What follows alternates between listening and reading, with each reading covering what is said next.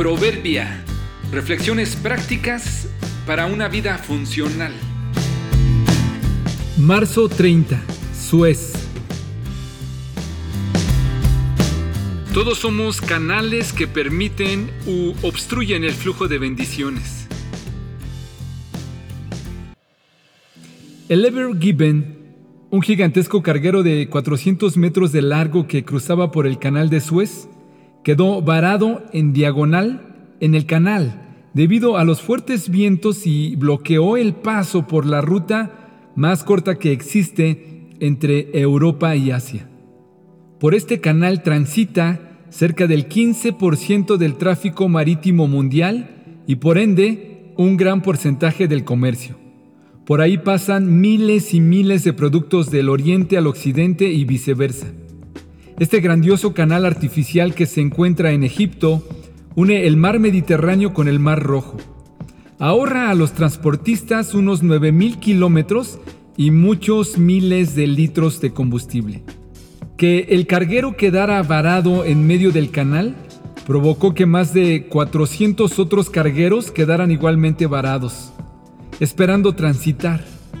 Cada día de obstrucción del canal generó un costo de alrededor de 14 o 15 millones de dólares al día.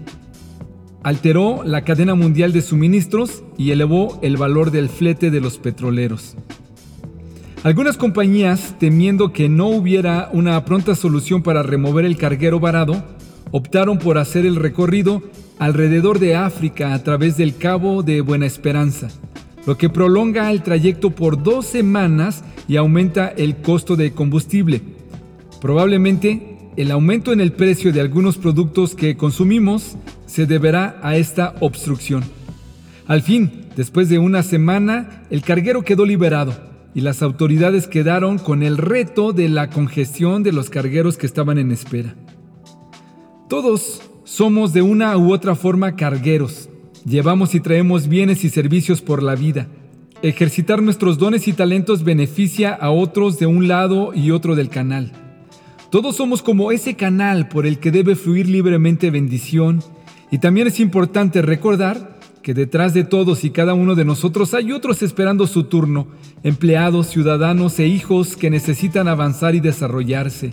Quedarnos varados irremediablemente obstruye el avance de los demás.